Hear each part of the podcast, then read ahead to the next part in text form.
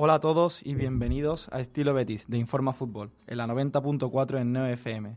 Yo soy Bernardo Pérez y como cada martes estamos de vuelta con toda la actualidad en clave verde y blanca. Y para ello, pues no me encuentro solo, sino que cuento con la compañía de Pablo Pérez, de Adrián Guisado. Buenas. Buenas. Y además contaremos con la entrada telefónica de Alberto Pérez, pues para aportar un punto de vista más ¿no? Eh, respecto a toda la actualidad en verde y blanco. Antes que nada, bueno, os voy a recordar, como ya es habitual, pues el menú que traemos.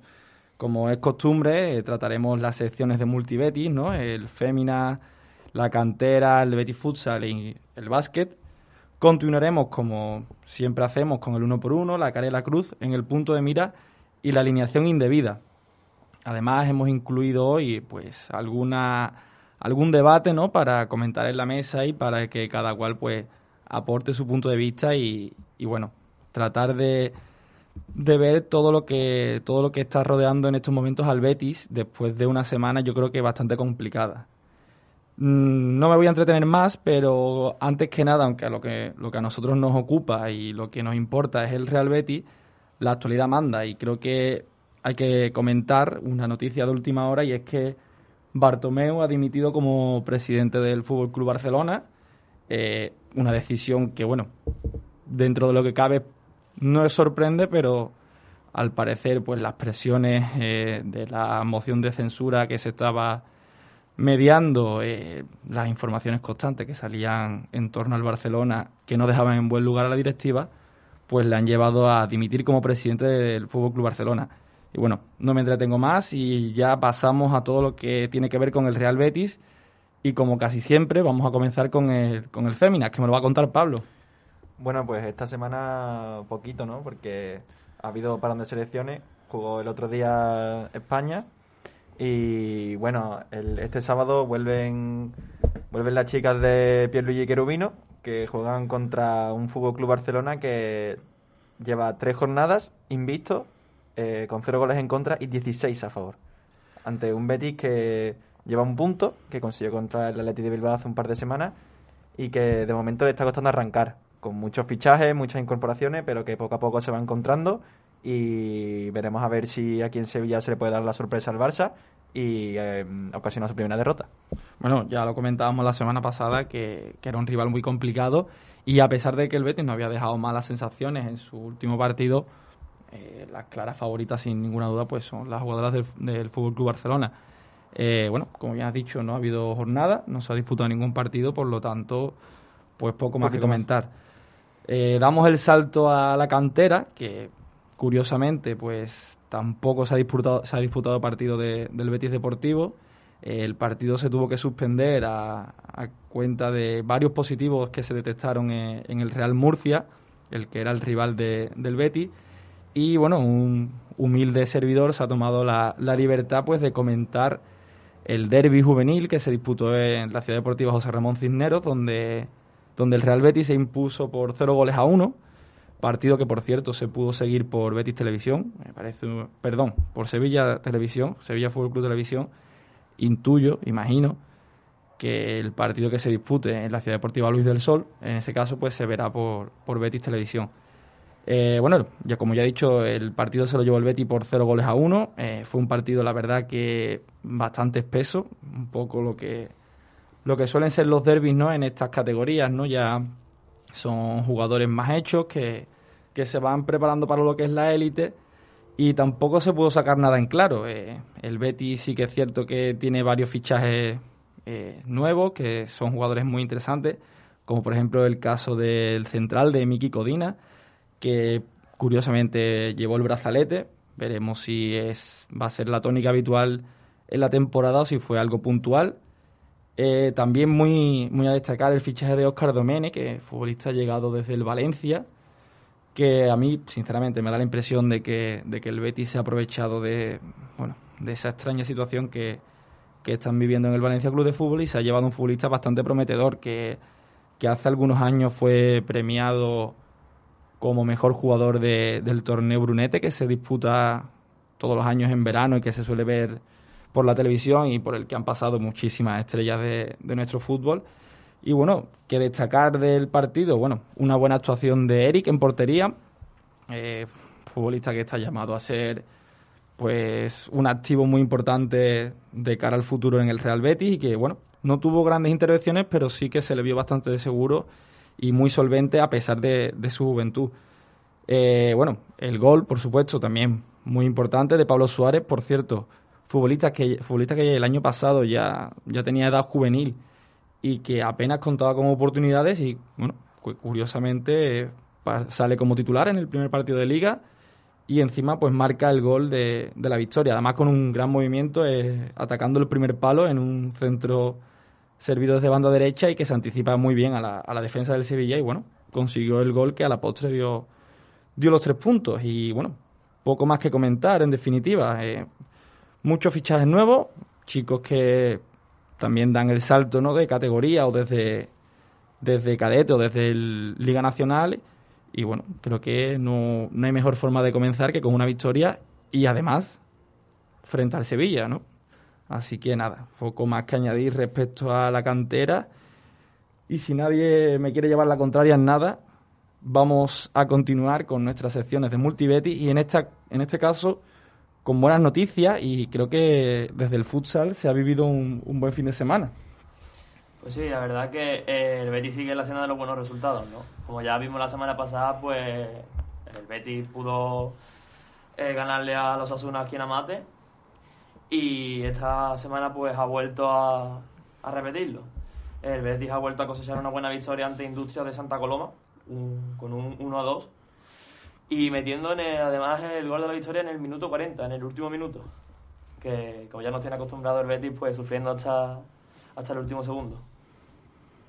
El técnico verde blanco, pues la verdad que supo leer muy bien el partido y así se vio, tal y como el partido andó, tal y como él quiso. Así que empezó el Betis, la verdad que muy bien. Eh, los béticos empezaron los primeros minutos a, cosechar ocasiones hasta que eh, cogió la, la, posesión ya el balón, o sea, la posesión del balón el, el conjunto de, de, Barcelona, ¿no? Santa Coloma. Y ya los últimos minutos de la primera parte, pues el, Santa Coloma eh, anotaría el gol que pondría por delante antes de, después de la primera parte eh, a, los equipos de, de Cataluña. Bueno, eh, 0-0 al descanso. Sí, sí, fueron 0-0 al descanso. Me, resulta bastante llamativo que, bueno, en fútbol sala estamos acostumbrados a ver resultados bastante, bueno, abultados, bueno, no abultados, pero sí ver muchos goles, tanto en la primera parte como en la segunda, lógicamente, pero bueno, llamativo, ¿no? Que, que después de 20 minutos de fútbol se llegara con 0-0 al marcador nada más empezar el segundo tiempo, en el minuto 24, pues llegaría el gol del Santa Coloma, como ya he dicho, de la mano de, de la Husky. No sé si lo habré pronunciado bien. Habrá que preguntarle. Claro. Luego, rápidamente el Betis reaccionó y el delantero Rubén Cornejo pues puso el empate en el electrónico en el minuto 27. El míster decidió poner toda la carne en el abrasador, al contrario de querer echarse atrás, y acabó con un, eh, jugando con cinco en el campo, con Elías el ala como, jugador, como portero jugador cuando ya parecía que nos íbamos con un empate al descanso, en el minuto 40, pues como ya he comentado antes, Burrito puso el 1-2 a favor del conjunto verde y blanco. Prácticamente en la última jugada del partido, ¿no? Sí, sí, eh. en los últimos compases del partido, ya casi al pitar. Pues me devuelve, o sea, ya de por sí un 1-2 en fútbol sala me, me parece un resultado bastante llamativo porque ya te digo, de hecho, si no recuerdo mal, el Betis hace el partido anterior frente a Osasuna, que fueron, me parece que hubo 7 8 goles en el partido. El anterior también igual, fue un 8-3 cuando, cuando el Betis perdió. Así que bueno, habla bastante bien de la defensa de ambos equipos y del portero. En el caso del Betis ya estamos acostumbrados a, hablar muy bien de, de, Sarmiento, ¿no? de nuestro portero. Y en esta ocasión pues solo pudieron anotarle un gol y el Betis que sumar dos victorias consecutivas después de todos los problemas que ha tenido, de ese arranque frente a un rival tan complicado, bueno, creo que son noticias muy positivas y que, bueno, que, parece que se ha hecho rápido la categoría, ¿no? Esperemos que sigan cosechando buenos resultados. Pues sí, desde luego, que, esperamos y confiamos en ello. Y ahora mismo la clasificación quedaría, el Betis se encuentra en el puesto número 11 con, cuarto, con cuatro partidos jugados y seis puntos. Y el próximo partido del Betis Futsal será ante Viña al Bali, mañana miércoles a, a las siete y media en Amate. Eh, estos se encuentran en el puesto número 9 con 7 puntos y 3 partidos jugados, es decir, con un partido menos y por delante nuestra, que sería una buena oportunidad para poder seguir subiendo o escalando puestos en la clasificación. Hombre, está claro que han comenzado también la temporada con buenos números, así que bueno, habrá que ver ¿no? de qué está hecho este Betis y si consigue pues seguir con esta dinámica positiva y volver a conseguir tres puntos. Dinámica muy positiva, todo lo contrario a lo que me vas a contar ahora. El Eh, básquet, eh, la dinámica no puede ser peor. Pues el, COSUR sigue sin levantar cabeza y esta vez pues pierden de 12, maquillando ya el resultado a lo último, pero Eso te iba a comentar, que el resultado es completamente engañoso. Sí, sí. O sea, fue un paseo del el rival Manresa. y en el último cuarto, bueno, ya, claro, lógicamente, sabían que habían ganado el partido, ¿no? Y lo que, bueno, no sé si, si llegaron a jugar los menos habituales, ¿no? Como suele pasar en baloncesto muchas veces, al tener cambios ilimitados y demás. Pero es que la, la diferencia pudo haber sido de 30 puntos en vez de 10 si hubieran seguido jugando los titulares. Hubo un momento, creo que en el segundo cuarto, que se pusieron de 20. ¿Sabes? Que es una amplitud de, resulta de, sí, de resultados que sorprende, ¿no? Y en el segundo cuarto. O sea, que es que en el segundo cuarto, como muchos han disputado 20 minutos, que en ese pequeño espacio de tiempo te hagan una diferencia de 20, Habla mucho de tu equipo y sobre todo de la defensa. pues sí, sí, sí. Y, y además esto no es como el fútbol. Aquí no es decir, bueno, lo def- defienden cuatro. No, no, es No, más que defienden cinco. Sí, sí. O sea, todos estuvieron mal en defensa. Pues como eh, acabamos de hablar, el equipo no defiende y desde la zona de tres pues nos causaron un verdadero calvario. De los 33 triples que lanzaron, eh, casi la mitad, 14 triples, que son números bastante buenos. Bueno, 50% de triple. O, o tenían ese día la muñeca muy acertada. O la defensa buena no fue. Y, lógicamente, La defensa, pues la verdad que flaqueó bastante. viendo la dinámica que trae el Betis de anotaciones muy altas, eh, conceder muchos puntos, eh, Bueno. hay, que, hay que tratar de frenar esa sangría de alguna El forma. año pasado uno de los puntos fuertes del Betis era eso, la zona de tres. Cosa que este año pues En contra al menos lo están castigando muchísimo. Eh, eh, el entrenador, mm, por lo que he estado viendo, eh, se sentará ante el Real Madrid, pero a partir de ahí su futuro queda en el aire. Es algo que, que no sabemos si seguirá después de este partido, que es un partido que se ve Bueno. que no va a ser un partido fácil para el Betis, Hombre. mucho menos para el Míster, ¿no? y la papeleta más que complicada. También es cierto que, bueno, mu- muchas ocasiones, no sé, cuando hay se está preveyendo ya un, un posible cambio de entrenador, eh, se evita eh, dejarle como primer partido este tipo de enfrentamientos, ¿no? Porque al fin y al cabo, no nos engañemos, el Betis frente al Madrid, bueno, las opciones son, son mínimas. Entonces, claro, un cam- posible cambio de entrenador y que el primer partido sepas que casi seguro que lo vas a perder, pues no es, no es una buena forma de comenzar. Bueno, el entrenador sigue. mm, No, yo la verdad que no, mis conocimientos sobre baloncesto no me llevan a saber si, si el culpable es el entrenador, son los jugadores, hay demasiados nuevos fichajes, no lo sé, pero está claro que Sí, algo hay que cambiar. Este año el, el Betis eh, ha llegado, o sea, ha renovado completamente el equipo con nuevos, con ocho nuevos fichajes por lo que he estado viendo y la verdad que, que no han funcionado porque el año pasado sí parecía que el equipo pues empezó a cuajar un poco y, y la verdad que bueno el año pasado eso lo que te estaba diciendo había, parecía que había dado con la tecla no tenía esa solidez defensiva tan necesaria y tenían ese líder en ataque que este año pues estamos echando de menos. A diferencia de ahora lo que también he comentado antes nuestros puntos pasaban sobre todo por la zona de tres. Y este año pues el Betis registra uno de los peores porcentajes en cuanto a triple de toda la liga. Bueno, y, y al fin y al cabo eso también depende un poco no de la calidad individual de los jugadores, porque al fin y al cabo sí que es cierto que, que bueno, al final hay que generar los espacios ¿no? para que los puntos lleguen, pero si no tienes la calidad suficiente para, para generarte el espacio y para que si consigues encontrar ese, ese momento en que lanzar el triple vaya para adentro, bueno, ahí el entrenador ya poco puede hacer. Eh, la dinámica es preocupante. eh, el rival próximo no es propicio, desde luego, para cambiar esta dinámica. Bueno, bueno cosas peores hemos visto. Claro. Y si quieres, pues te hago un poco así un resumen del partido. Sí, claro. Eh, se observó un Betis sin ganas, eh, sin ese grado de intensidad que se le pide a un equipo que compite en la ACB, ¿no? Los 17 rebotes en ataque que se llevan los de Manresa, pues yo creo que dice mucho de esa debilidad defensiva que hemos comentado antes. Los de Segura intentaron aguantar, pero en el segundo cuarto el Manresa abrió brecha y se fue de 10. Se, se a poner 24-34. Parecía que la tónica del partido estaba encaminada, pero pareció espabilar un poco el conjunto verde y blanco, con Pablo Almanzán tirando del carro. Y la defensa pues parecía que se empezó a fortificar un poco, pero nada. Luego en el principio del tercer cuarto, el Verdi decayó por completo y comenzó la debacle, poniéndose a 20 puntos, como ya he dicho, de diferencia. No hubo reacción ni dentro ni fuera del parque y a partir de ahí es cuando el Betis pues parece que maquilló un poco el resultado. Sí, pero bueno, eso es que al fin y al cabo fue nada, eh, unos puntos a priori sencillos que permitió Manresa, pero claro, cuando ya se sabía ganador por completo del partido. Y ahora el Betis pues se sitúa en la posición decimoséptima con un balance de cinco derrotas y una, o sea, sí, una victoria en seis partidos disputados. Eh, la verdad que no dejan muy buenos resultados. Y creo que el partido del Madrid, o sea, del COSUR contra el Real Madrid se está disputando ahora mismo, ¿no? Pues vamos a consultarlo porque también desconozco este dato, pero lo miramos rápidamente. Y de hecho ya ha finalizado, finalizado como que había como que había esperar, pues con derrota verde y blanca. Eh, lógicamente no nos ha dado tiempo a poder preparar el análisis del partido porque nos pillaba ya prácticamente pues llegando aquí y más ahora con que hay que tener especial cuidado con las medidas de seguridad y demás, pues hay que llegar a los sitios con, con más puntualidad si cabe.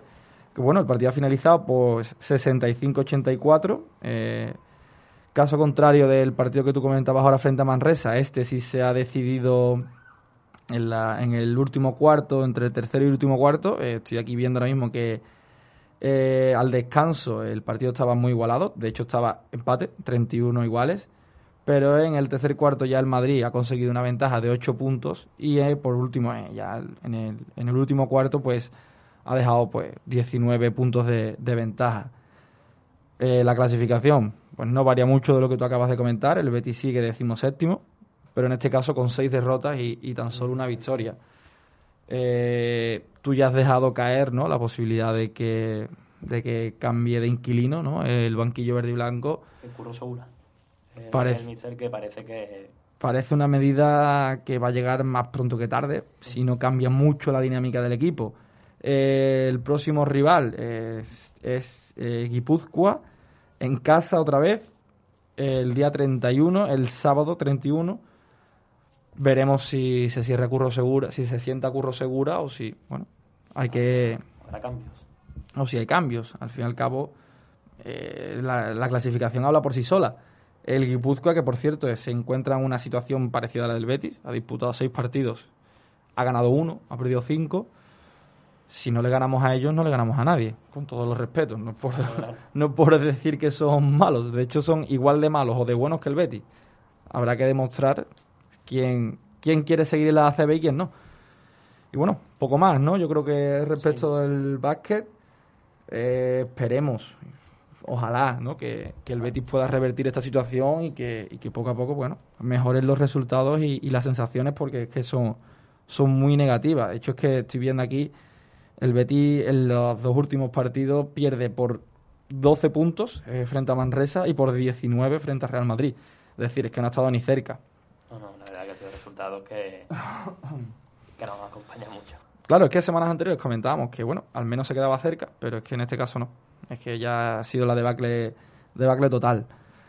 Pues bueno, eh, aquí terminamos con, la, con el básquet. Recordar, por cierto, que no me he dado cuenta antes, que el Betis Deportivo tiene su próximo enfrentamiento el domingo eh, frente...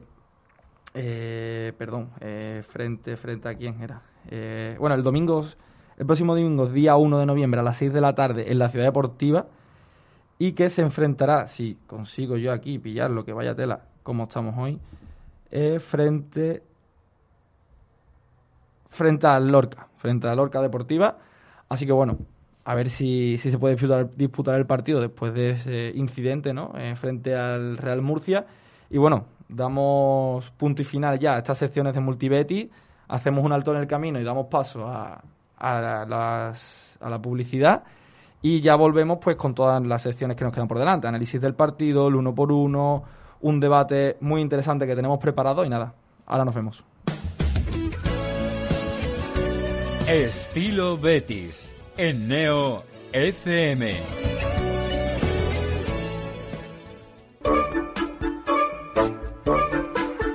Neo FM. ¿Por qué? Porque Neo FM es la que más me gusta. ¡Hey! ¿Conoces el programa más curioso de la radio? ¿Sabías que las personas que saben más de un idioma tienen menos riesgo de contraer Vamos a hablar demencia? un poquito de eso, de lo que son las ciudades ideales. lo que- ¿Sabías que el polo sur es mucho más frío que el polo norte? De acuerdo con varios estudios, su consumo desmedido tiene relación directa. El Vaticano abole el Index Librum Prohibitorum. Sevilla del siglo XIV. Raíces del Sefarad. Presenta a uno de los superhéroes más conocidos de todos los tiempos, Superman. Toda una amalgama. Los martes de 22 a 24 en Neo FM.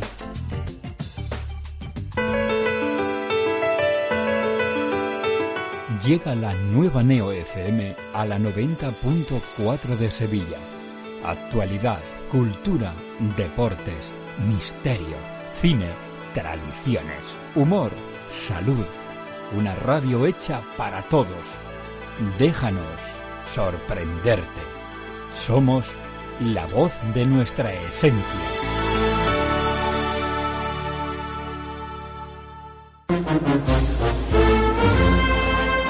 Una primera luna llena de la primavera. Una llama al cielo entre lágrimas de emoción. Una saeta al anochecer bajo el sonido de las bambalinas. Un intenso aroma a incienso y azahar que recorre las callejuelas de Sevilla. Una semana que nunca acaba. Una pasión llamada esperanza. Fran Gutiérrez les trae cada lunes a partir de las 10 de la noche toda la pasión y toda la esperanza de nuestra Semana Santa. Pasión y Esperanza, el programa cofrade de Neo FM.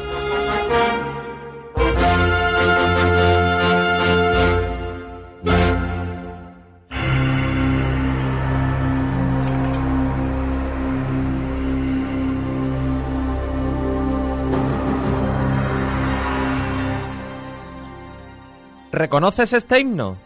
¿Eres el que más sabe de fútbol internacional?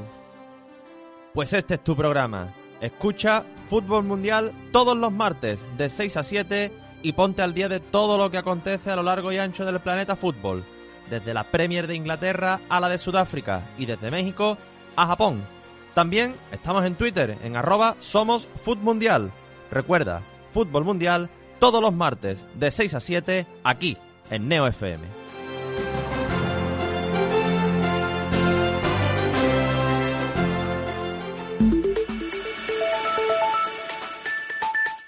Neo FM. Desde Sevilla para el mundo. Estás escuchando Estilo Betis en Neo FM. Bueno, ya estamos de vuelta después de estos, bueno, de estas recomendaciones no publicitarias y vamos a analizar pues lo que fue esa derrota, cuarta derrota de la temporada si no si no me falla la memoria del Real Betis en ese pues Atlético de Madrid 2, Real Betis 0. Eh, la semana pasada ya hacíamos hincapié ¿no? en la solidez defensiva que, que venía demostrando el Atlético. Y bueno, y que también bueno, ha sido una seña de identidad desde que, desde que llegara el Cholo al equipo. Y a pesar de ello, bueno, en la primera parte yo creo que vimos un, un Betis bastante superior, a, a mi modo de ver, pero que realmente apenas generó ocasiones claras sobre la portería de Black, que además es un portero que nos tiene acostumbrado a, hacer paradas casi milagrosas. Por lo tanto, si no consigues llegar con claridad y encima enfrente tienes a uno de los mejores porteros del mundo, pues claro, el Betis, a pesar de ese dominio, se quedó muy lejos de, de anotar algún gol. Y sí que es cierto que, bueno, podemos eh, hablar de brotes verdes, ¿no? Como el caso de Tello, que para mi gusto creo que hizo un gran partido. De hecho, no entendí su cambio. Eh, Sanabria, que una vez más, pues bueno, eh, dejó muestras de, de que está muy comprometido con el equipo, de que ahora mismo se siente a gusto y de que, de que quiere, quiere agarrar ¿no? la, la titularidad. También vimos, si hablaba de brotes verdes, pues todo lo contrario. Fekir sigue sin dar señales de vida. Eh, van siete partidos de liga y, y en ninguno ha sido determinante Fekir, ni ha estado cerca de serlo. Canales sí que, bueno, estuvo algo más acertado que el francés, pero tampoco tuvo su mejor día. Se vio un poco, eh, a mi modo de ver, sobrepasado, ¿no? ¿no? No terminó de encontrar su espacio en el campo en ningún momento y además ya después Eh, Pellegrini con los cambios yo creo que lo termina de volver loco, ¿no? Porque ya no sabía dónde, dónde tenía que, que ubicarse sobre el campo y bueno, eh, si la primera parte había sido positiva para el Betis, la segunda todo lo contrario. Eh, cholismo en estado puro. El Atlético en la primera parte casi no lo vimos en ataque, apenas un tiro de Luis Suárez, que sí que es verdad que en una ocasión más o menos clara, pero bueno, se ha desviado. Y bueno, la segunda parte, la primera jugada prácticamente del de la segunda parte, a los 30 segundos, incluso menos, Marcos Llorente se inventa un gol, porque es que hay que decirlo así, se lo inventa. De También- donde También eh, la manera que quiere tapar el primer palo el portero, pues un poco, ¿no? Sí, sí, sí. O sea, eh, Bravo no, no está acertado. Y bueno, eso. eh, donde no había nada, eh, Marcos Llorente se inventa un gol. Un futbolista que yo ya avisé la semana pasada que daba por hecho que iba a ser titular. Así fue. Y a la postre ha sido clave en el resultado del partido. Y una vez que el, al Betis se le pone el marcador en contra, se acaba el partido. Eh, otra vez vimos a un Betis eh, incapaz de, anteponerse a, las adversidades. Van cuatro partidos en los que el Betis se ha visto por detrás en el marcador y en ninguno de ellos fue capaz de, de remontar. En ninguno pudo sacar nada positivo. Mentalmente el equipo sigue siendo muy blandito. Eh, yo no sé, futbolistas de la talla de Bartra, de Canales, de Fekir, de William Carballo, que se vean en contra, se vean con el marcador en contra y ya pues parece que, que desconectan un poco, no, no salen las cosas. Y bueno, al final del partido Luis Suárez pone el 2 a 0, ya algo casi, casi que anecdótico porque sinceramente creo que el Betis no estuvo cerca en ningún momento de, de hacer el empate. Eh, eh, la segunda mitad casi yo creo que no vimos nada de fútbol. Fue, fue un partido extraño, la verdad, la segunda parte. Y bueno, eh, en definitiva, una buena primera parte, pero sin acierto. Y una mala segunda parte sin capacidad de reacción. Eh, la irregularidad como nota dominante en este Betis. Hace cosas bien, porque sí que es cierto que, hace cosas bien, pero eh, al fin y al cabo, si tú llegas, no marcas, y en la segunda ocasión que, en la ocasión que te generan va para adentro, así es muy complicado. Sí, bueno, es que parece que decimos obviedades porque eh, siempre tiramos por lo de es que no metemos gol, pero es que en este caso es que es la verdad, no tú no puedes no puede ser que eh, mm, te plantes en el Wanda eh, seas mejor que Atlético de Madrid, que mm, ni te asomes a marcar gol y que en la segunda parte salgas eh, como salió el Betis, pensando en lo que no tiene que pensar, desenchufado, dormido, que en cuánto fueron, 30 segundos, 40 segundos, que Marco Llorente, que se le descubrió como media punta hace dos semanas, mm, se vaya de Mandy con tanta facilidad, encima con la mala suerte de que Bravo salió al palo que no tenía que salir, y se te va el partido completamente al- a, lo que tú no querías. O sea, todo el plan que tenías se te rompe. Por cierto, un, un Claudio Bravo que, al menos en mi opinión, no está acertado en ninguno de los dos goles. ¿eh? Porque también en el segundo Luis Suárez sale a tapar a Lodi y deja la portería vacía en una jugada que yo creo que no pedía eso. Sí, sí. Además las dos muy similares, pero aún así a- a- también hay que hay que mirarle que hizo unas paradas espectaculares. El uno Sí, contra sí, una sí. Carrasco, los tiros desde fuera. O sea, si no hubiese sido por Bravo, mm, hubiese sido una sangría. Bueno, también tengo que decir que hubo una jugada mm, pintoresca, mm, cuanto menos ese tiro de Herrera desde la frontal del área con una comba tremenda que va contra el poste y Claudio Bravo Se queda como... da por hecho que iba fuera, de hecho se aprecia en el gesto que, que como que él ya estaba pensando en sacar de puerta y bueno, estuvo a punto de ser la jugada tonta de la jornada porque Sí, pero como queda en el palo y no se sorprende. sí, sí, Se o sea, queda como tranquilo, como si se lo esperase. yo ya sabía que iba al palo, chicos, no os preocupéis. Sí, pero bueno, quedó ahí, nos Eh, olvidamos. es que el bueno. partido estaba 1-0, ¿eh? Que ese, ese sea el segundo gol, yo me hubiera cabreado. También eso habla mucho de la concentración ¿no? del jugador en ese momento, porque si tú ya te confías de que un balón va fuera y después ves que da en el palo y reaccionas de esa manera, Mm, a mí fue una acción que la verdad que, que no me gustó nada, me dejó bastante frío. Sí que es cierto que, bueno, al final Cla- Cla- Claudio Bravo creo que ha hecho ya, bueno, ha demostrado el nivel que tiene, la categoría que tiene, pero esa acción un portero de su nivel no se la puede permitir, ¿eh? Es que si el balón acaba dentro, es que te lo- yo creo que habría sido ridícula la acción, o sea, Sí, sí, sí, totalmente. porque es que no hace ni intento, de hecho, es como es que da- él daba por hecho que el balón iba fuera. Pero bueno, lo que estábamos comentando, ¿no? Betty sin capacidad de reacción. Después, bueno, yo tengo que añadir que creo que Pellegrini no estuvo bien en la dirección de campo. Sí que es cierto que es complicado reaccionar a un gol en la primera jugada de la segunda parte, cuando vienes del vestuario, ¿no? Que seguramente dio las indicaciones pertinentes y claro, nada más salir te encuentras ya debajo, abajo en el marcador. Pero es que creo que se volvió un poco loco, ¿no? En el sentido de que empezó a meter cambios por meter, sacó a Tello, que estaba haciendo de lo mejorcito, era el que más peligro estaba generando. Después, si no recuerdo mal, cambia a William Carballo, que tampoco estaba cuajando un mal partido. Eh, y sorprende que no quita Fekir. Es como que es como si fuese una pieza intocable y no y es lo que tú has dicho antes, no ha aparecido todavía y ya parece que ni se le espera, porque yo al menos cuando lo veo que sale de titular, pienso, hoy se despertará o se va a volver a arrastrar. Yo hablaba la semana pasada de, de un posible ultimátum, entre comillas, no en este partido, ¿no? Porque, bueno, él ya nos había acostumbrado a aparecer frente, frente a los grandes, ¿no? Eh, frente al Real Madrid o al Fútbol Club Barcelona, ha hecho posiblemente sus mejores partidos con, el Real Betis. Pero este no fue el caso y yo creo que va tocando un banquillazo. ¿eh? Porque es que la calidad es innegable, o sea, nadie duda de la calidad de Fekir, pero la implicación mm, vamos a tener que empezar a poner un poco en cuarentena. Sí, y yo creo que es tan fácil como irle al propio jugador y preguntarle, oye, mm, ¿cómo estás?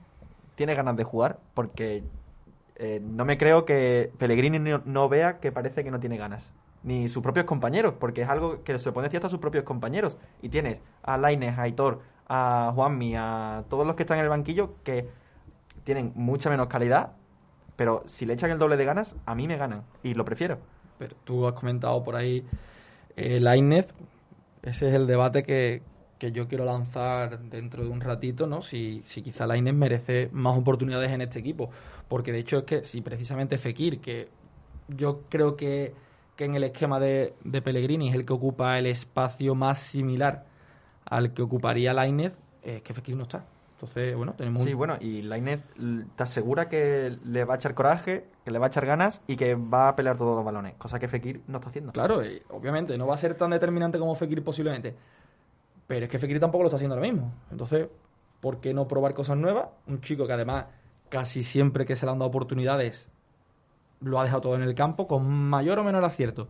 Pero la implicación, las ganas, eh, la intensidad son innegociables para él. Por lo tanto, oye, ¿por qué no probar? Además, dejarías a Canales en una posición más real de media punta, ¿no? Porque la Inés se tira más a banda que, que Fekir en este caso. ¿Por qué no?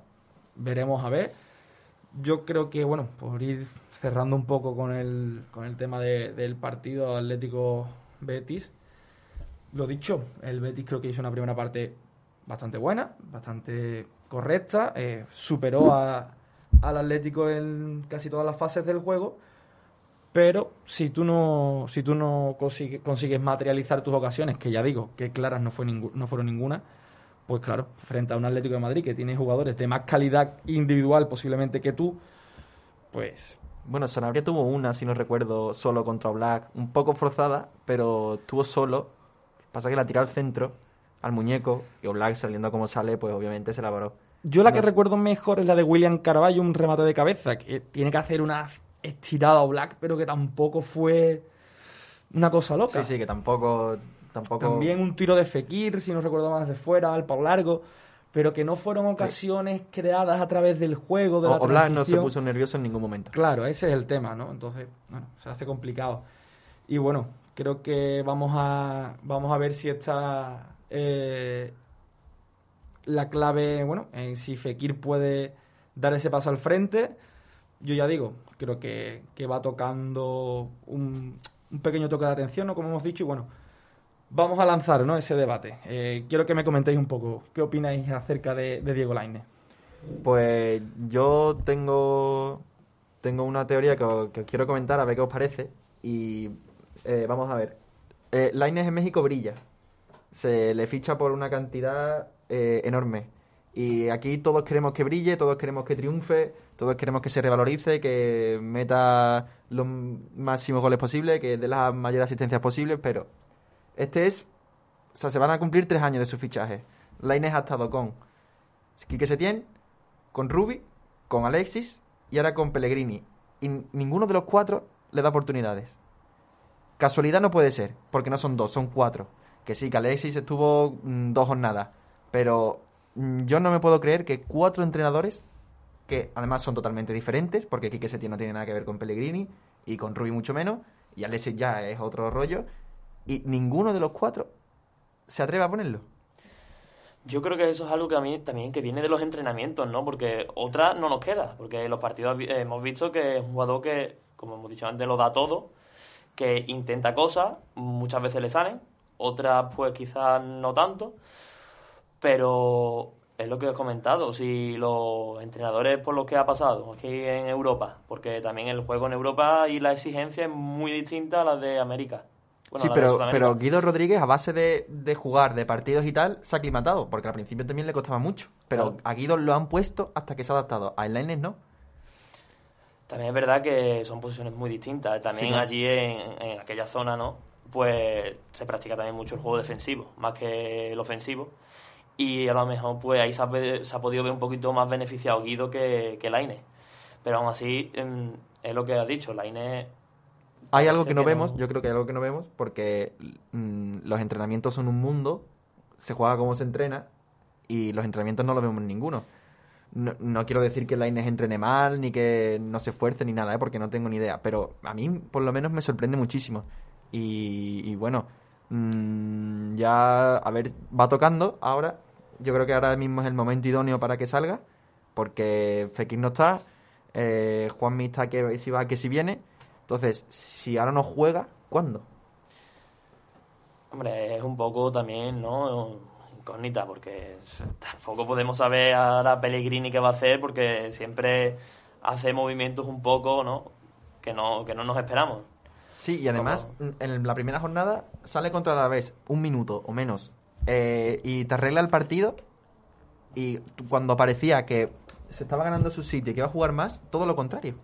Precisamente ahora por eso que comenta, yo he recopilado algunos, algunos datillos y, es que es bastante llamativo. Eh, ha disputado, disputó, eso como tú dices, un par de minutos, si acaso, frente a la vez, y fue clave en el resultado final.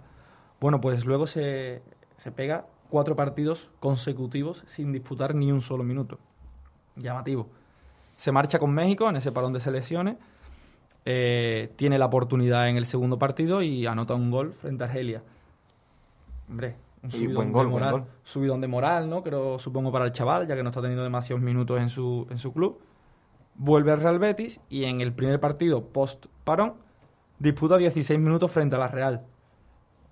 Lógicamente, no fue tan, tan decisivo como frente a la vez, pero creo que de nuevo eh, vuelve a dejar unas sensaciones más positivas que negativas. Y frente al Atlético, de nuevo, cero minutos. Eh, vamos a pasar ahora a, a los datos más llamativos. Aitor Ruibal, sin tener en cuenta el partido que juega como lateral, que bueno, al fin y al cabo Lainez de lateral Sí. no puede jugar, sin contar ese partido, Aitor ha disputado 50-60 minutos. Por lo tanto, el triple que Diego Lainez. Juanmi, el eterno lesionado, ha jugado más de 80 minutos, cuatro veces más que Lainez. Incluso Paul ha disputado más minutos que Lainez. O sea, es que posiblemente Diego Lainez sea el futbolista que ya ha debutado Que que, menos- menos minutos ha disputado. Y creo que no es justo. Sí, y además, con la edad que tiene, se le puede buscar una cesión perfectamente, pero nunca sale.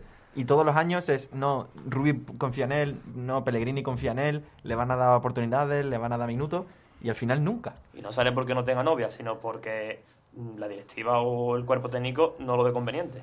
Claro, es que ese es el tema. Vamos a ver, si no va a tener oportunidades, eh, ¿por qué tienes a un chico de 20 años sin contar para el entrenador? Porque a mí que no me engañe. Si un jugador disputa 20 minutos en 7 partidos, mucho no cuenta. Porque es que no. o sea, algo, algo falla ahí. Y que además se habló, o sea, bueno, han salido varias informaciones de que el Betis recibió ofertas de traspaso que rondaban los 15 millones, lo que hubiera permitido, más o menos, recuperar la inversión. Vale, se confía en el futbolista a largo plazo. Yo estoy seguro de que ofertas de cesión ha habido todas las del mundo. ¿Por qué no se le da salida a un equipo en el que se le asegure una buen, un buen porcentaje de minutos y donde se pueda sentir importante? Hombre, yo creo que al- el- pasaría tanto con Rubi como con Pellegrini, que en pretemporada lo ven, ven que es un chaval joven y de primeras te dicen, mm, lo quiero, lo quiero en mi equipo. Pasa que después algo pasa, que si los entrenamientos o, o no lo que sea, y al entrenador no le convence, pues no sé, cédelo en invierno. Pero aunque, es que- sean, aunque sean seis meses, pero cédelo, que se desfogue. Porque cedes a Edgar, cedes a Robert, que están en el filial, pero al Lainez no, y es la al fin y al cabo es lo mismo. Es que el tema es que van pasando los días, los meses, las temporadas. Y bueno, Diego Lainez llega a mitad de temporada. La segunda vuelta que disputa. Bueno, es un chico joven, hay que darle tiempo. Es normal. Cambio del fútbol mexicano al fútbol español. Vale, todo lo entendemos. Primera temporada al completo. No, no, cesión no. Eh, va a seguir en el Betty, el entrenador confía en él. eh, hay mucha fe puesta en el futbolista. Pasa la temporada entera y Diego Lainez la termina sin pena ni gloria. Empieza una nueva temporada, nuevo entrenador, entrenador que, bueno, ya hemos hablado muchas ocasiones, que entiende muy bien el talento joven, que sabe potenciarlo, que sabe cuidarlo, y empieza otra temporada y otra vez parece que no cuenta. Y ya va camino de dos años en Sevilla. Oye, que yo no discuto la calidad de Lainez, de hecho es que a mí me gusta mucho Diego Lainez, pero es que prefiero que esté jugando en segunda división, ya no digo en primera división, porque desconozco si algún equipo de primera le garantizaba la titularidad, le garantizaba minutos. Pero oye, en segunda división, con el estilo de lo que está haciendo Robert, ¿por qué no? Porque además se añade otra cosa, yo estoy convencido de que Lainez tiene una ficha relativamente importante, porque fue un traspaso, hombre, costó 10, 14 millones de euros, venía del América, que es un club importante en México, estuvo de por medio el Ajax, por lo tanto yo estoy seguro de que, de que el salario se iría a una, a una cifra importante. ¿Para qué tienes a un tío ganando lo que sea, frenando su progresión, sin poder jugar prácticamente? Lo veo, lo veo absurdo e innecesario. Sí, es que es la pregunta del millón. Porque de 50.000 que somos, yo creo que no hay ninguno que no se haga esta misma pregunta. Y los únicos que lo saben son Pellegrini, la directiva y, el propio Lainez. Así que ahora mismo, pues hasta invierno tendrá que eh, jugar los minutos que pueda. A ver si este mal momento de Fekir, como hemos comentado, ¿no? le da la oportunidad de entrar en el equipo. Porque, bueno, si, si ahora que Fekir está muy mal, porque está mal, no tiene la oportunidad, pues no la va a tener nunca. Y bueno, vamos a ir cerrando por ahora con, con el tema Lainez. Creo que, bueno, más o menos hemos comentado cómo se encuentra la situación, lo que opinamos más o menos cada cual. Y vamos a dar entrada ahora a Alberto, eh, vía telefónica, que nos va a contar eh, el uno por uno y la cara y la cruz del partido frente, frente al Atlético de Madrid. Buenas noches, compañeros. ¿Qué hay, Alberto? Buenas noches. Buenas noches. ¿Qué tal? ¿Cómo estáis? Aquí estoy escuchando atento. Pues nada, vamos con estas valoraciones, a ver qué os parecen. Venga, dale. Bueno, eh, he puesto eh, en la portería Bravo un 6. Me pareció que, eh, bueno, sí que ha recibido críticas por el, por el gol. Para mí, la verdad es que es más acierto lo de Llorente que de, que de Bravo, porque ahí está vendido. Creo que el error al final es de Mandy. Y, y luego, además, que, ah, bueno, eh, saca un mano a mano, no sé si a Luis Suárez puede ser, o a Carrasco, creo que fue. Eh, y además eh, tiene otras dos tres intervenciones eh, de, bueno, de bastante valor. Luego Montoya a mí me estaba gustando, he puesto un 4, pero al final la, expulsión le condena. Pero estaba haciendo un encuentro interesante. O sea, a mí estaba reteniendo bien los extremos. Eh, hubo un, centro de la primera parte que fue la ocasión de William Carballo, que al final sacó Black. Pero bueno, al final está penalizado por esa, por esa expulsión. Bartra, bueno, un aprobado raspado, aunque ahí tenía mis dudas, ¿no? Al final Bartra, eh, es que la sensación que tengo yo es que sí es un buen central, sí es eh, mueve mucho el equipo desde el carácter, desde la pasión, la garra, la puede subir, tiene mucha técnica, mucha calidad, pero sí también eh, le condenan, al igual que a Mandy, despistes muy puntuales. Aunque bueno, en esta ocasión el que sale en la foto de, los dos goles es Mandy, ¿no? Llorente le hace un roto en el segundo 40 de, de, la segunda parte que, que bueno, es que estamos cansados ya. Le he puesto un 3 a Mandy, mm. para mí. Y pero bueno, sí que es verdad que tiene que mejorar esas, esas cosas, ¿no? Porque al final siempre continuamente nos están condenando errores puntuales. A Alex Moreno le he puesto un 5, aunque la verdad es que yo confío mucho en, en Miranda y lo que pueda aportar, porque eh, no me da nada de confianza Alex Moreno. Eh, sí que es verdad que, bueno, en esta ocasión estuvo mejor, un poquito mejor en ataque, por la banda, bueno, pero al final hay, hay varias jugadas en la segunda parte también que, que Llorente es que le, es que continuamente le, le regatean con mucha facilidad. Sí, O sea, Alberto, no- perdona Sí. que te interrumpa. Yo eh, comparto contigo la opinión de que Alex Moreno creo que no hizo ni mucho menos un mal partido. No, de no, de no, hecho, me da la impresión de que, de que la llegada de Miranda eh, le ha servido no para dar un, un pequeño pequeño reseteo mentalmente, ¿no? Es decir, bueno, si quiero seguir entrando en, en el once titular, tengo que, tengo que dar un paso al frente. Y creo que así, que así lo, está, lo está haciendo. Y por resumir también un poco la- los futbolistas que ya llevas comentado, igualmente creo que Montoya hasta la expulsión también estaba haciendo un partido bastante correcto. Y sí que difiero un poco en el tema de Bravo. Eh, bajo mi punto de vista, mi humilde punto de vista, creo que los dos goles, eh, no te voy a decir que, bueno, que falle, pero creo que no está del todo acertado. Que, no está acertado, sí, bueno, eh, la verdad es que al final sí condeno un poco más los errores de Mandy ahí. Eh, me parece que Bravo estuvo muy bien luego con los pies, sí que contra la Real eh, no nos dio buen resultado, pero contra el Atlético de Madrid sí que estuvo mejor con los pies y da bastante seguridad. Que el otro día, bueno, en los goles puede hacer más. Eh, puede ser que sí. Tampoco les considero errores y ni mucho menos errores graves. Sí, bueno, De Bravo. mm, pero también es que Pero- si sale, con lo que tú dices, si sale a la derecha y lo tapa, bien, pero si sale a la derecha y en vez de Marco Llorente tirar, la centra y se la meten, también él se lo criticaríamos. Y me- es más, yo creo que eso en el segundo gol le afecta, porque si te fijas en el segundo gol hace más o menos la misma salida, Sí. pero no se la juega. Sí, sí.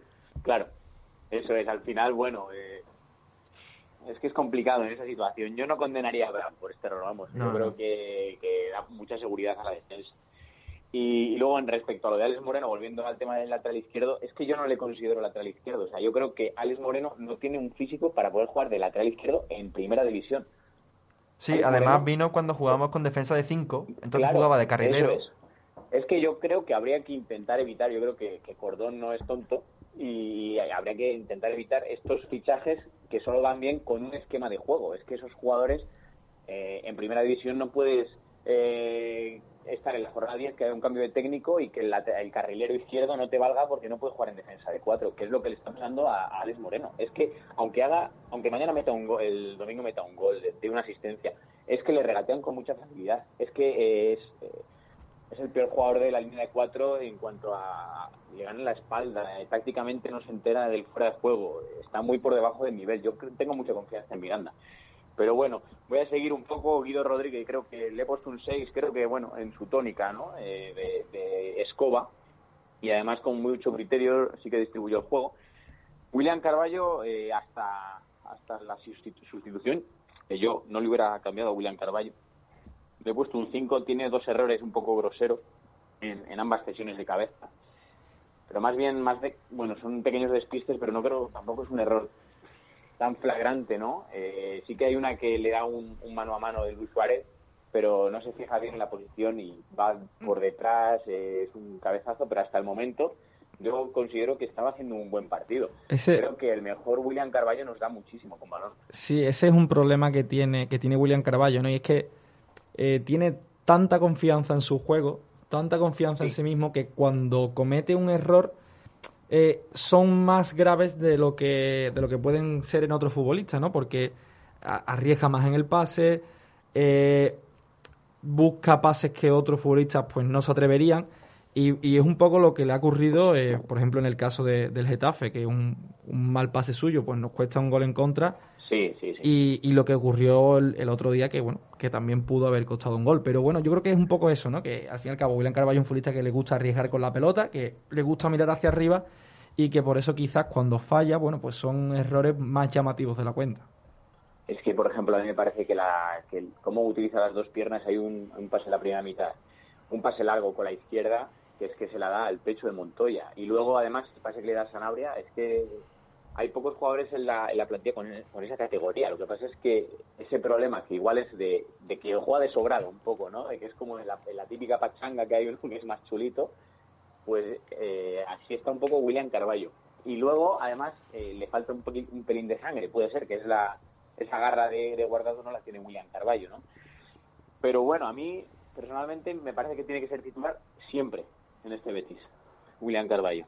Luego eh, paso un poco a Canales, que bueno, eh, bueno, pues lleva dos partidos bastante flojos. Le he puesto un 4, pero es que no, no está bien. Y cuando no está bien Canales es muy difícil que, que este Betis carbure. Es que es el faro. Luego a Fekir he oído muchas críticas de Fekir. Yo le he puesto un 5, pero creo que, que eh, si el, día de la Real Sociedad no aparece, Fekir el otro día eh, la busca constante, el, el, el, desborde, le paran solo con faltas, eh, gana un montón de duelos, sí. intenta un montón de regates, creo que. y, y tira además a puerta. Claro, sí, es, eh, lo que pasa es que. Es cierto que Fekir se muestra más, se muestra más en el partido frente al Atlético, ¿no? Que, ah, bueno, y de todas formas, Fekir es un futbolista que no se esconde nunca. Pero sí que lo que hemos comentado sobre todo es que no está acertado, ¿no? Que no está consiguiendo ser determinante y que al fin y al cabo, bueno, es el futbolista llamado a serlo. Y por cierto, respecto a, a Canales, yo en parte mm, comparto la opinión. No sé si como para un 4, porque sí que es cierto que eso ya lo, lo hablábamos la semana pasada, por ejemplo, que un partido que para un futbolista normal sería un 6, sí. para Canales es un 4, porque al fin y al sí, cabo es nos ha mal acostumbrado ¿no? a, a, firmar partidos de altísimo nivel, entonces cuando no está cerca de ese nivel, pues el Betis lo nota mucho. Y, la verdad que, que, comparto, comparto bastante tu, tu opinión hasta ahora. Luego, sí, la verdad es que Canales lleva dos años a un nivel que es que eh, ya era hora que dirán los contrarios, ¿no? Que jugó un partido malo. Y bueno, un malo para, para él, ¿no? El día de la Real sí que es verdad que está es muy gris su partido. El, el, otro día igual no es tan gris, pero es que el nivel tan alto es lo que, lo que comentas. Yo a Tello le he puesto un 6. Y hay una cosa que, respecto a esta comparativa Fekir-Tello, por el otro día mucha gente decía que habría que haber sustituido a Fekir. Creo que Fekir igual sí que echa en falta. El mejor Fekir, por ejemplo, se vio en los años de, del Olympique cuando, de hecho, con Mariano hace una dupla espectacular, pero porque tiene un delantero muy que le da mucho juego y es lo que no está encontrando Pellegrini, ¿no? que ese delantero se alíe con, con Fekir, que al final es donde va a ser el eh, determinante. A Tello le he puesto un 6, pero bueno, a mí me está gustando Tello. ¿eh? Creo que Pellegrini le ha conectado por fin y, bueno, eh, creo que el, que el desborde que tiene Tello, no hay muchos jugadores en primera que, tengan ese uno para uno. O sea, Tello eh, tiene que mejorar al final la decisión final. Eh, muchas veces, ¿cuántas veces dices, hostia, perdón eh, ya se va Tello para la banda, para la banda, tiene un pase, pero al final el pase nunca llega a ser una asistencia, o muy pocas veces. Pero bueno, eh, la verdad es que el otro día le hizo un roto a Tripier. Hacía mucho tiempo, hacía mucho tiempo que no veía a Tello con, con el atrevimiento y con sí. el nivel de confianza que, que, mostró el otro día, porque yo es algo que, que le he recriminado a Tello muchas veces, ¿no? Que, que un futbolista con capacidad para hacer muchas cosas y que en ocasiones hace demasiado pocas. Y el otro día lo vi que, que retaba a Tripier una y otra vez, que lo buscaba, que le encaraba y que además lo superaba. Entonces, creo que esa es la línea a seguir por, por parte de Tello. Es que es un futbolista que tiene capacidades para aportar mucho más de lo que de lo que estaba haciendo. Y también ya no es eso, ya lo vimos también ante la Real Sociedad, que fue el jugador que más ocasiones generó. Un partido sí. que también fue eh, está haciendo posiblemente el futbolista más incisivo del Betis en los últimos partidos. Lo único que le está faltando es el, el, el porcentaje de acierto, ¿no? Que por ahora pues no ha conseguido materializar ni en goles ni en asistencia esas buenas sensaciones pero al menos ya hemos visto un paso al frente por parte de Tello, que era algo que muchos pues reclamamos, eh, sobre todo el año pasado.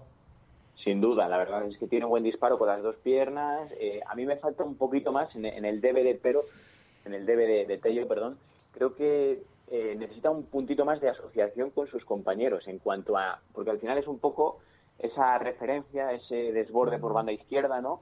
Y en cambio Joaquín jugando en la misma posición intenta más diagonales por, por dentro, intenta asociarse más con la media punta. Entonces creo que es lo que, si consigue eso Tello, creo que estamos hablando de un titular prácticamente tiene que ser indiscutible, porque poca gente tiene ese desborde y esa, ese tiro con ambas piernas, a ver si, si atina del todo. Y bueno, luego está, eh, por último, en el once titular, Sanabria, que bueno, pues le he puesto un 4, porque al final creo que, que de espaldas está bien, eh, pero no acaba de dar con la tecla y tampoco... Eh, me está gustando más que en anteriores etapas, lógicamente, ¿no? El día de la Real al final, eh, si, si no hubiera pasado lo que pasó, pues hubiera sido determinante, pero creo que al final Caragol eh, no ha terminado de mejorar. Y estamos hablando de un buen delantero, pero que siempre estamos un poco a que explote su, su, su faceta goleadora y no, no acaba de dar ese paso. El otro día tiene una, es verdad que está ante Llano Black, pero bueno, eh, no está acertado. Ya son varias jornadas las que ha fallado. Si no me equivoco, vi una estadística de que era el que era el jugador con más eh, manos a manos fallados de la liga. Es correcto, Estoy- es correcto ese dato. Yo también, yo también lo he visto y me tomé la molestia de, de comprobarlo a un poco a grosso modo. Sí. Y, sí que es cierto que, que por ahora de cara a puerta pues no, no está mostrando la facilidad que sí mostró en otras etapas, curiosamente en el Betis, que quizás no daba tan buenas sensaciones. Sí, yo recuerdo que hay eh, seis jornadas en la 17-18 que, que mete todos los días, Pello. Eh, perdón, Sanabria, hasta que cae lesionado. Eh, claro, eh, si mete to- todos los días gol, pues eh, estaríamos hablando de, de otro nivel ya, ¿no? Pero bueno, yo creo que ahora voy a hablar de estos cambios, porque al final, eh, bueno, Víctor Ruiz me gustó verle debutar y además, si no me equivoco, Bartra y Sidney están tocados, así que le podemos ver como pareja de Mandy. Creo que es un central más expeditivo al corte que lo que tenemos y creo que igual sí que puede aportar. El otro día, bueno, eh, eh, dio colocación, al final no, no podemos valorar mucho, con entró al final en el 80 con 2-0, eh, no podemos valorar mucho la labor ¿no? de, estos cambios con un partido ya decidido en el Wanda Metropolitano. Pero Víctor creo que sí que puede aportar contundencia y bueno y salida desde, desde el lado izquierdo. Luego eh, apareció, bueno, los primeros cambios fueron Loren y Joaquín. Joaquín al final siempre se echa al equipo a la espalda, lo intenta nada más, nada más entrar. Eh, intentó el uno para uno, se va de dos jugadores, lo intenta, aunque bueno, pues ya eh, el penalti en Montoya y yo creo que los cambios sería un poco injusto evaluarles al mismo nivel que a, que a los titulares en este momento, porque están entrando los cambios en, en los partidos contra la Real Sociedad, contra el Getafe, contra el Atlético, con el partido ya decidido. Entonces, eh, lo tienen complicado. Y luego Loren, que yo creo que se merece una oportunidad. El otro día, bueno, eh, le ponemos al igual que los cambios, pues un 5 o sin evaluar incluso. Pero Loren creo que sí que se merece eh, una titularidad. A ver qué pasa, ¿no? Mm, estoy oyendo continuamente esto de que los, los puntas no tienen gol en el Betis, de que los nueves eh, no están atinados, pero no me parece justo meter en el mismo saco a Loren con 94 minutos que a Sanabria con 370 y a Borja Iglesias con 260. Pues no, no Y- la verdad que no es justo. Y, con, y Loren sin ninguna titularidad. Yo quiero que le den la, la titularidad un partido a Loren, a ver qué pasa. A ver qué pasa, porque yo creo que al final eh, nunca desde el club el año de la renovación es cuando se apuesta por él. Este año de Setién mm, igual es el segundo año, es cuando está un poquito menos acertado quizá Loren, aunque no tenía ocasiones tampoco claras. Pero creo que hay que de una vez apostar por el producto de casa, ¿no? Al final el año pasado creo que a Loren, cuando estaba en racha, el partido que no metía al siguiente ya volvía a ser suplente y así es imposible que, que saquemos su mejor nivel y su mejor versión. Pues Creo mira, que que Alberto, Alberto, aprovechando eh, lo que me estás comentando respecto de, de Loren, de Sanabria y tal, eh, una vez que me comentes la cara y la cruz rápidamente, eh, si te Sí. parece, vamos a comentar, vamos a, a lanzar un pequeño debate, ¿no? De, de quién debe de ser ahora mismo el delantero del Betis y, y te invito a, a que te quedes al teléfono y bueno, que, no, que nos des tu punto de vista si te parece correcto. Así que dale, Perfecto. dale caña, finiquitamos con el uno por uno, me comentas la cara y la cruz, que es algo bastante, bastante breve. Y, y eso, y, y lanzamos este pequeño debate que creo que ha surgido por, bueno, de forma natural prácticamente. Perfecto, pues bueno, yo voy con la cara con Tello, que por lo que hemos estado comentando. Eh, está en un, en un, ha dado un paso al frente, se ha enchufado con Pellegrini, está luchando por la titularidad, está siendo titular. Y, y la Cruz, el otro lado de la moneda, creo que es Mandy, ¿no? Está en una situación además complicada por lo de la renovación un poco, pero si él es verdad, como se está filtrando, que, que, bueno, que lo que ha pedido es que el nivel del grupo que necesita un, un plan acorde a, al momento de su carrera, un paso al frente del club, yo creo que también él tiene que dar ese paso al frente, ¿no? Creo que el otro día tiene dos errores. No son errores groseros tampoco, creo que sí que falla en ambos goles y creo que ya el día del, del Getafe también eh, tampoco está bien y creo que si él quiere un paso al frente del club, creo que también él tiene que dar ese paso al frente. Pues sí, ¿no? Eh, es significativo que, que Mandy esté, entre comillas, exigiendo un proyecto deportivo más ambicioso, ¿no? Eh, una estabilidad deportiva mayor y que él mismo sea quien no está dando pues ese, ese nivel. Eh, yo sí que, bueno, me considero simpatizante, ¿no? Por así decirlo, de, de Mandy, es un futbolista que, que me agrada bastante pero también lo comentamos hace, hace una, no sé, no sé si fue la semana pasada o hace, o hace un par de semanas, que Mandy tenía una característica fundamental, ¿no? Eh, lo, lo, que, lo que más destacaba era la salida de balón. Y quizás este año el Betis está arriesgando, bueno, quizás no, seguro, está arriesgando muchísimo menos en, salida de balón desde atrás. Entonces yo creo que eso, pues, está restándole brillantez un poco a Mandy. Y si, si de por sí, pues, en defensa tiene sigue teniendo esos pequeños fallos, bueno, pequeños o grandes fallos, pues claro, hacen que, nos planteemos, bueno, ¿y, qué ha hecho Mandy para exigir más al Betis, no? Claro, efectivamente. Yo al final ahí sí que yo soy pro Mandy, que conste que a mí me gusta el jugador, creo que tiene una implicación enorme con el proyecto, lo ha, lo ha tenido más bien, la ha tenido, ahora está en esa duda, ¿no? pero creo que a mí me gusta Mandy. Lo que pasa es que hay una cosa que, es más claro el agua, vamos, ahí están los números y lo que es verdad es que los centrales del Betis, por H o por B, pero yo no sé si es por... Yo, por ejemplo, mucho achaco a, esa, a los fallos que puede tener Bartra de vez en cuando, a, a, las coberturas que tiene que hacer constantemente con Alex Moreno, que impide bascular bien a la defensa pero tampoco es cosa de Alex Moreno solo. Es decir, los centrales están fallando y creo que Pellegrini sí que tiene que intentar cambiar algo. Si tiene que dar un banquillazo a, Bartra, otro a Mandy o a los dos, creo que Víctor Ruiz ha venido para sumar. Sí, no cabe duda que, algo hay que tocar en la defensa del Betis. Mm, yo creo que hace ya muchos años que al Betis le falta lo que viene siendo un central eh, mm, de jerarquía de jerarquía, de que sea el líder de la defensa. y más que tenga calidad con los pies, que sea un tío fuerte, ancho, que no deje pasar ni una y que mande. sí, sí, siento mencionarlo, siento mencionarlo, pero el ejemplo digo Carlos. Sí, bueno, digo Carlos o Sergio Ramos, por ejemplo, en el Atlético de Madrid. Sergio Ramos es un defensa que falla. Sergio Ramos tiene fallos defensivos a veces, a veces eh, groseros para un futbolista de su nivel, pero es un líder. Eh, es el que lleva la voz cantante eh, cuando la línea tiene que salir es el que por arriba es infranqueable, es el que sale a, hacer los cortes arriesgados.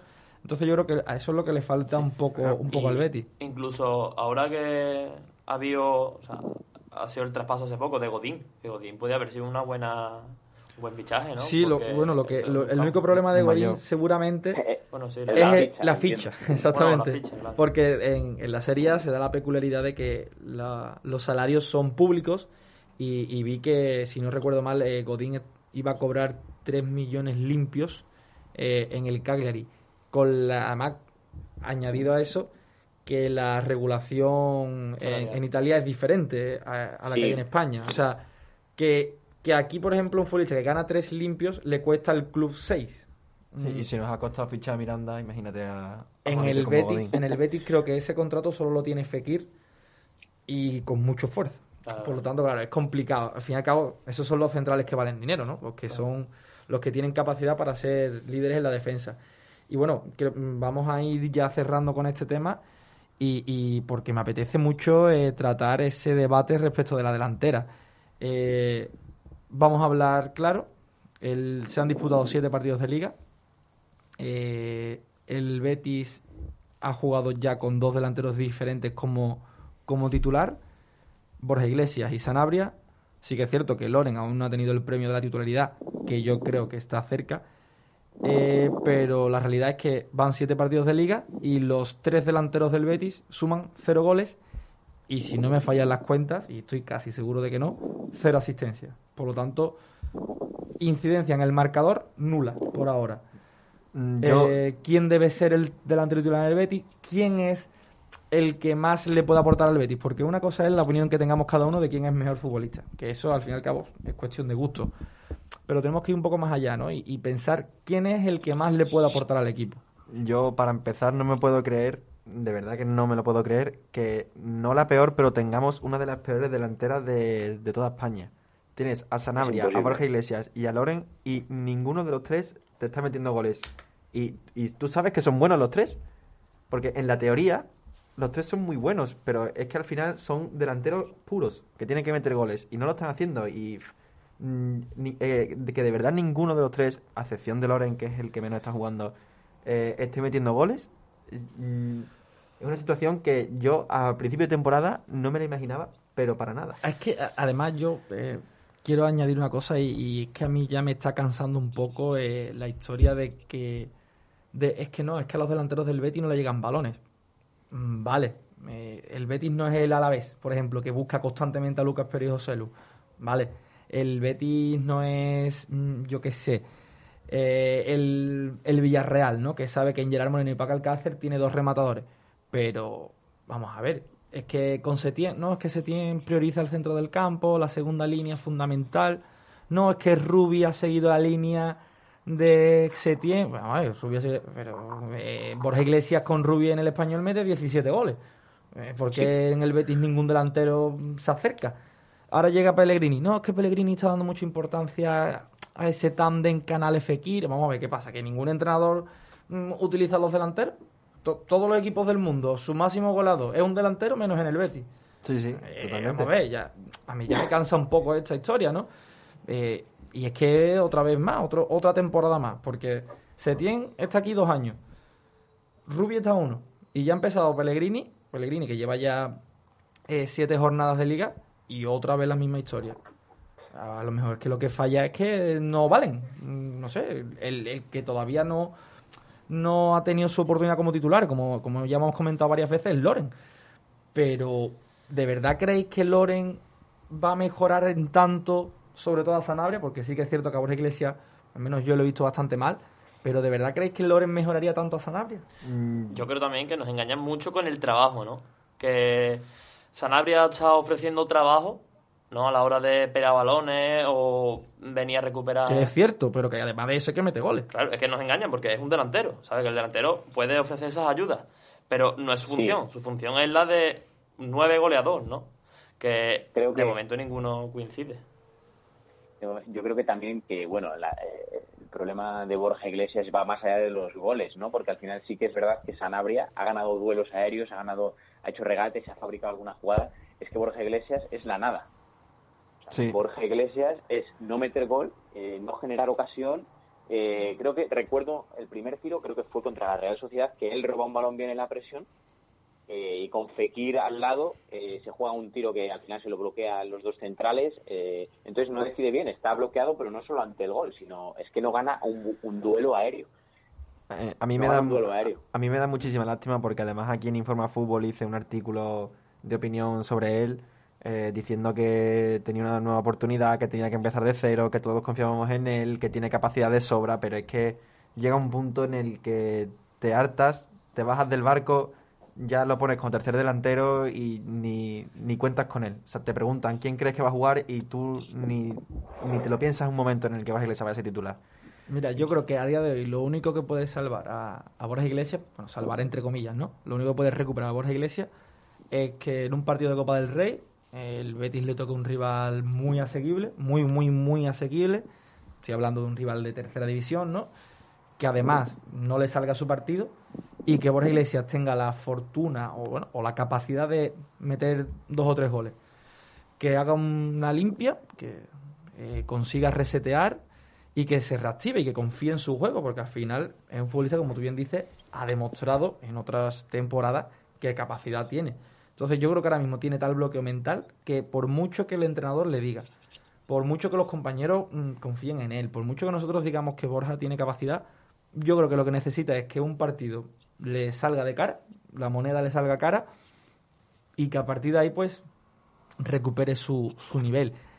Yo voy a lanzar un, una posibilidad que vi el otro día que comentaba Fran Martínez de la Liga en Directo en Twitter, supongo que, que la mayoría lo conoceréis, que era la posibilidad de que el Betis jugara con falso 9. Porque si los delanteros no están aportando, el Betis tiene una segunda línea muy potente, estamos viendo que Tello está a buen nivel, el hecho de que Tello juegue obliga, entre comillas, a dejar a Joaquín en el banquillo. Y, este Fran comentaba la posibilidad de bueno, alinear a Fekir como falso 9, Joaquín y Tello, ¿no? Dando amplitud en banda y Canales como media punta, pero como media punta puro, ¿no? Pudiendo sentirse que es el dueño de, de esa parcela. Y por supuesto, William Carballo y, Guido por detrás. Yo os comento, os, lanzo ¿no? esta, esta posibilidad y, y quiero que, que vayamos cerrando este debate comentándome cada uno qué queréis, qué os gustaría y qué creéis que es lo más indica- indicado para, para el Betis, teniendo en cuenta bueno, las circunstancias que son las que son. Bueno, pues yo, eh, comentando lo que tú has dicho, mm, me parece una idea bastante factible y además antes lo había pensado, pero al final no lo he dicho, que Canales tira mucho menos y en su primer año metió 12, 13 goles y si se acerca más es una faceta que ahora, ahora mismo no está, no está mostrando, pero que nos puede dar mucho. Fekir tiene un tirapuerta espectacular mm, y, y no sé, sería una opción, la verdad, mm, arriesgada cuanto menos, pero oye, Mm, quién sabe, igual da, da, da resultado. Pero a mí lo que me gustaría a mí, y creo que mm, no te arriesgas mucho y de verdad puede funcionar, es jugar con dos delanteros. Es decir, Loren Sanabria. ¿Y a quién, a cómo formarías la, los que vienen por detrás? Ese es el tema. Ahí te arriesgas más. Entonces, yo eh, quitaría a uno de los dos extremos, o sea, pondría al- a Guido y a William, lo- los dejaría. Eh, a, a Tello que juega a la izquierda lo quitaría. Pondría Canales eh, más echado a la izquierda, pero como para que mande más.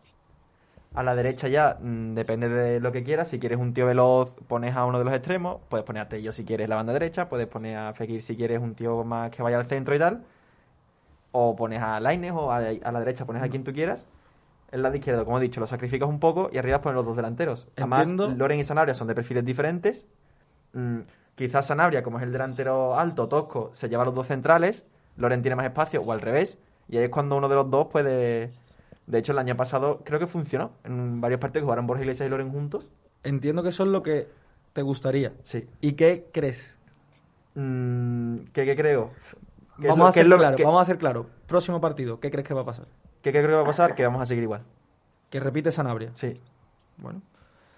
Yo, yo soy partidario de ahora mismo no tocar el esquema, de seguir jugando con un delantero.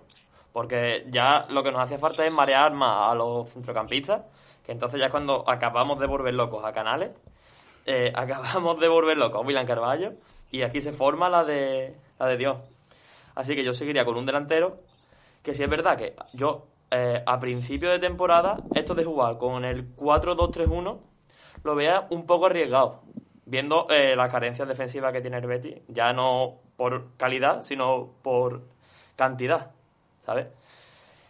Y yo mantendría, mantendría el delantero y probaba ya lo que nos quedaba, eh, que es Loren. O sea, entiendo que te gustaría que probara a Loren Sí. y que además crees que lo va a hacer. Mm, Creo que lo va a hacer, pero no en el próximo partido. Sanabria repite. Yo creo que repetimos igual que ha dicho mi compañero. Vale, pues ya llevamos dos Sanabria. Eh, Alberto, ¿tú qué me cuentas? Yo creo, espero y deseo que el próximo delantero sea Loren ya, el domingo. Además es un partido en casa contra el Elche, aunque viene bien el Elche. Pero es el típico partido que hay que dar un un paso adelante y decir, aquí estoy yo y voy a, voy a luchar por estar arriba. En casa. eh, y yo creo que el otro día Pellegrini sí que, sí que tiene que pensar ya y pensó cuando dio cabida antes a Loren que a Borja, que Loren es el próximo titular. No puede no puede seguir perdonando tanto lo de un delantero y lo de otro. Yo creo que sí que va, va a apostar por Loren. Y eh, por otra parte también desecho un, un cable, aunque ya no nos vale nada, pero creo que sí que es verdad que No sé si vosotros tenéis esa, esa sensación, pero yo tengo la sensación cada vez que el Betis, que llegamos por los costados, eh, de no poblar nada el área. Yo veo algunos equipos que poblan todo, todo el tiempo eh, el área y hay tres, cuatro eh, rematadores en el área. Eso lo vemos que- justamente, por ejemplo, frente a la Real Sociedad se vio eso, ¿no? La Real es un equipo que en general ocupa Eso muy es. bien el área. Llega ya sea el delantero centro, William José o Isaac, el extremo que no centra eh, también entra, Llega. Oyarzábal Portu, Miquel Merino, David Silva. eh, entonces, claro, es que Además de poblarlo, hacen muy buenos movimientos dentro del área. que- Claro, pero es que Es al que fin y yo- al cabo son, son números. Si tiene cuatro jugadores en el área, es más probable que le caiga a un futbolista tuyo que si tienes uno. Sí, e- eso es entrenador. De hecho, así llegaron los dos goles contra el Valladolid. De hecho, es- así llegaron. El de William, pero el, el anterior era un, no sé si fue un remate, no, no recuerdo el, el penalti de Oscar Plano, que hace, pero lo hace después de una jugada que llega por el costado. Yo creo que hay que poblar un poco más el área y luego que el delantero, claro, que entre, entre los que ponen los centros y, y el delantero que atinen. Sí, sí. Yo no sé, Fueron dos goles los que el Betis pobló bien el área, está claro. Es que hay muchas veces que yo sí que veo que, que llegamos por los costados, pero que a la hora de rematar igual está Borja solo o Sanabria solo, prácticamente, luchando contra los tres defensas contrarios, dos de- centrales y el otro lateral. Pues sí. Es muy difícil, pero igualmente tienen que meter gol. Tienen que meter porque sí que han tenido ocasiones. Entonces, eh, Alberto, entiendo que tú crees, Loren. crees y Creo- quieres sí. Loren. Sí. Vale, ya tenemos algo diferente. Bueno, ahora me toca a mí.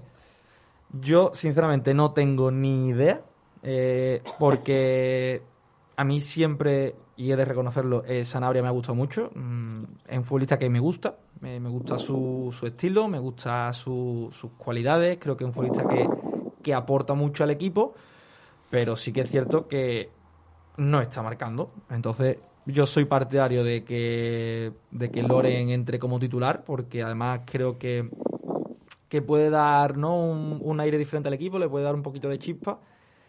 Y, y yo también creo que, que va a jugar Loren. Creo que va a jugar Loren porque frente al Elche, que es un equipo que se está mostrando bien en defensa, eh, creo que eh, calidad en espacios reducidos, Loren es el mejor de los tres delanteros, creo que es el que tiene más habilidad en, espacios reducidos. Y yo me da la impresión de que el Betis va a intentar eh, hacer daño a, al Elche a través de transiciones rápidas, ¿no? Del juego asociativo. Pues, al fin y al cabo tiene futbolistas para ello, ¿no? Ya sea Fekir, Canales, Joaquín, el propio Loren. Así que yo me gustaría ver, a- quiero ver a Loren y creo que lo vamos a ver. Eh, así que bueno, con esto cerramos un poco este debate improvisado. Y bueno, Alberto, te invito a quedarte para escuchar la alineación indebida y el breve, brevísimo análisis prepartido que vamos a hacer del Elche. Me quedo, por supuesto. Pues nada, eh, Pablo me va a comentar la alineación indebida, el- lo que espera que va a salir en el próximo partido. Mm, me, me la he jugado, no voy a mentir que me la he jugado un poco. Me gusta. Yo me lo Eh, jugaría también. eh, bueno, empezamos como no por la portería, innegociable. Eh, si está bien, eh, si no vuelve a haber molestias, ni susto, ni nada, Claudio Bravo es titular indiscutible y no hay mucho más que hablar. Eh, lateral derecho. Montoya está sancionado. Y Emerson eh, está haciendo muchos esfuerzos para llegar.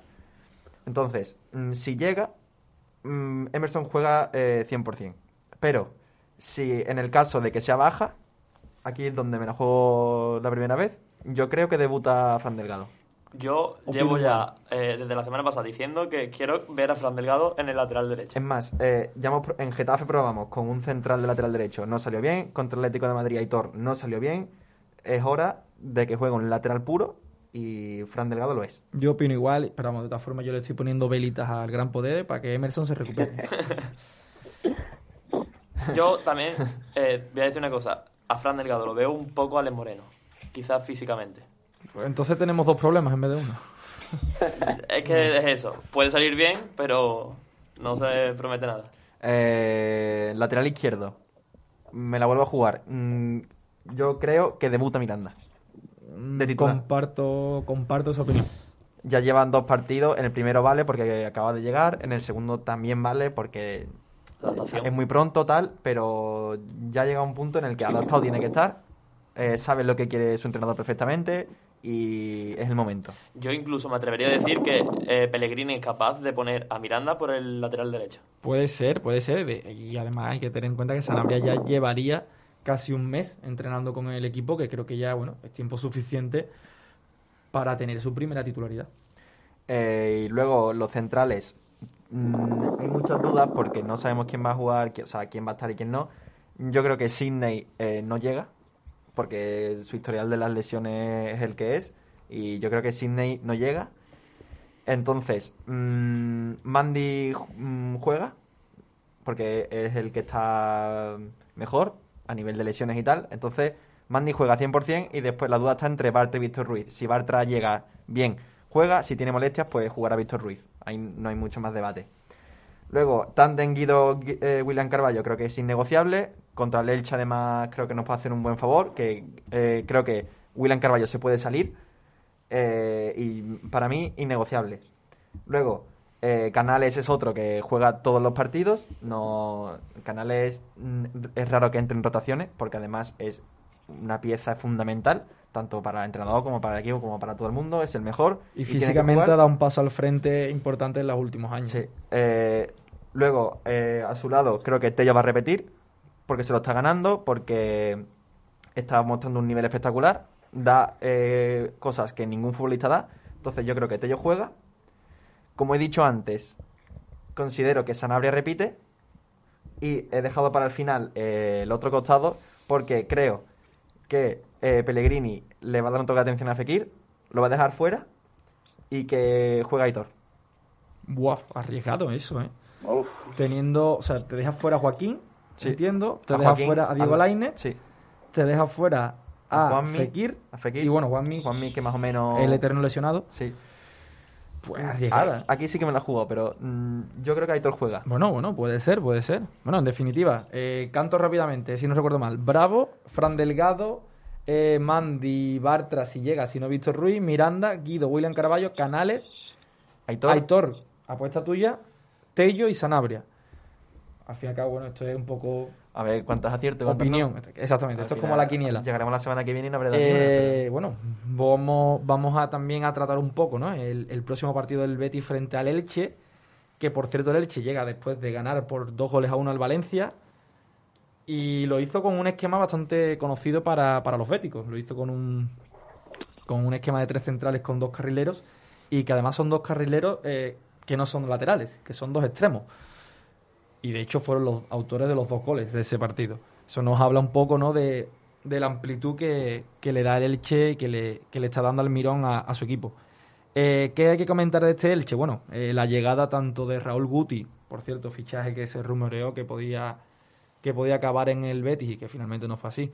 Eh, bueno, Raúl Guti y, Marcone eh, son dos fichajes que han llegado además bastante tarde en este mercado, pero que parece que van a ser indiscutibles en este Elche. De hecho, Marcone, eh, si no tengo mal entendido, ya lo conocía Almirón de, de etapas anteriores y van a ser piezas importantísimas para él, que además le dan mucho equilibrio en el centro del campo. Eh, otro de los futbolistas claves de este Elche es el portero, Edgar Badía, eh, que se está mostrando como una de, de las revelaciones de, de la liga por ahora. Y bueno, este Elche que es un equipo mm, bastante complicado de meterle mano, eh, está defendiendo bastante bien. Además, como ya digo, eh, ha encontrado en Edgar Badía pues, un portero que, que le está salvando puntos. Es un poco Hitor eh, la temporada pasada con el Levante. Sí, eh, un poco está cumpliendo ese rol, ¿no? Portero que, que para bastante, no tanto como Aitor, creo yo, no le llegan tantísimo al Elche, porque lo del Levante el año pasado era una cosa de loco, pero sí, podríamos hacer ese símil. Y bueno, el, el, el Elche que lleva cinco partidos disputados, porque bueno, jugó el playoff de ascenso a primera y demás, y que lleva cuatro partidos sin perder de forma consecutiva. Empezó muy mal contra la Real Sociedad y ahora pues suma tres victorias y un empate en sus últimos cuatro partidos. Esperemos que eso Eh, cambie. Equipo rocoso. mm, y bueno, es que con todos los respetos al Elche, pero si el Betis es un equipo que quiere aspirar a UEFA, el Elche es uno de esos equipos que tú dices que tienes que ganar sí o sí. Sí o sí. Sí o sí, pero bueno, eh, el Elche está teniendo una capacidad eh, que es muy importante en primera, es que está rentabilizando muy bien sus goles. Es un equipo con poquito gol, de hecho creo que suma cinco goles a favor, pero que gracias a esos cinco goles ha sido capaz de sumar 10 puntos. Lo que está claro es que no puedes perdonar otra El vez. Betis ha marcado más y ha sumado menos. Entonces, ahí un poco puede estar lo que, lo que decía este... que estamos viendo también en todos los equipos recién ascendidos, ¿no? En el Cádiz igual. Sí, igual. El, Sí. el Cádiz marca. Si el Cádiz se te adelanta en el partido, Ya está. eh, ya sabes que lo vas a tener muy difícil, muy difícil. Y el Elche, pues un poco igual. El Elche es un equipo que se ha blindado, que es muy difícil meterle mano, pero bueno, eh, habrá que ver, ¿no? Yo ya digo que, que creo que la clave para poder entrar en ese entramado defensivo eh, va a ser la, asociación, ¿no? Eh, que tanto Fekir, Canales, bueno, Fekir si juega, Canales, Joaquín, Loren, el que le toque, que tengan capacidad para, para asociarse y lo hagan con, con velocidad. Y bueno, yo creo que partido que habrá que ver lo que pasa. Como tú has dicho, Pablo, eh, hay que ganar sí o sí. El Betis no se puede meter, no se puede permitir otro pinchazo y bueno, yo creo que, Y más que en casa. aquí ¿El qué? Que más en casa. Sin duda. O sea, eso es in- inamovible. Y bueno, ya cerramos con el Elche. Yo creo que ya está bien, que hemos dado suficiente la turra y bueno, con esto despedimos. Eh, el próximo martes pues nos volveremos a escuchar eh, de ocho y media a 10 y bueno, recuerden que pueden seguir pues toda la actualidad del Betis en nuestras redes sociales. Eh, recuerden seguirnos en Informafútbol Web en Instagram, en Informafútbol barra baja, otra vez barra baja en Twitter y el canal de YouTube pues con todos los contenidos que estamos subiendo últimamente, Informafútbol y nada. Muchas gracias y hasta la próxima y por supuesto que, que viva el Betis.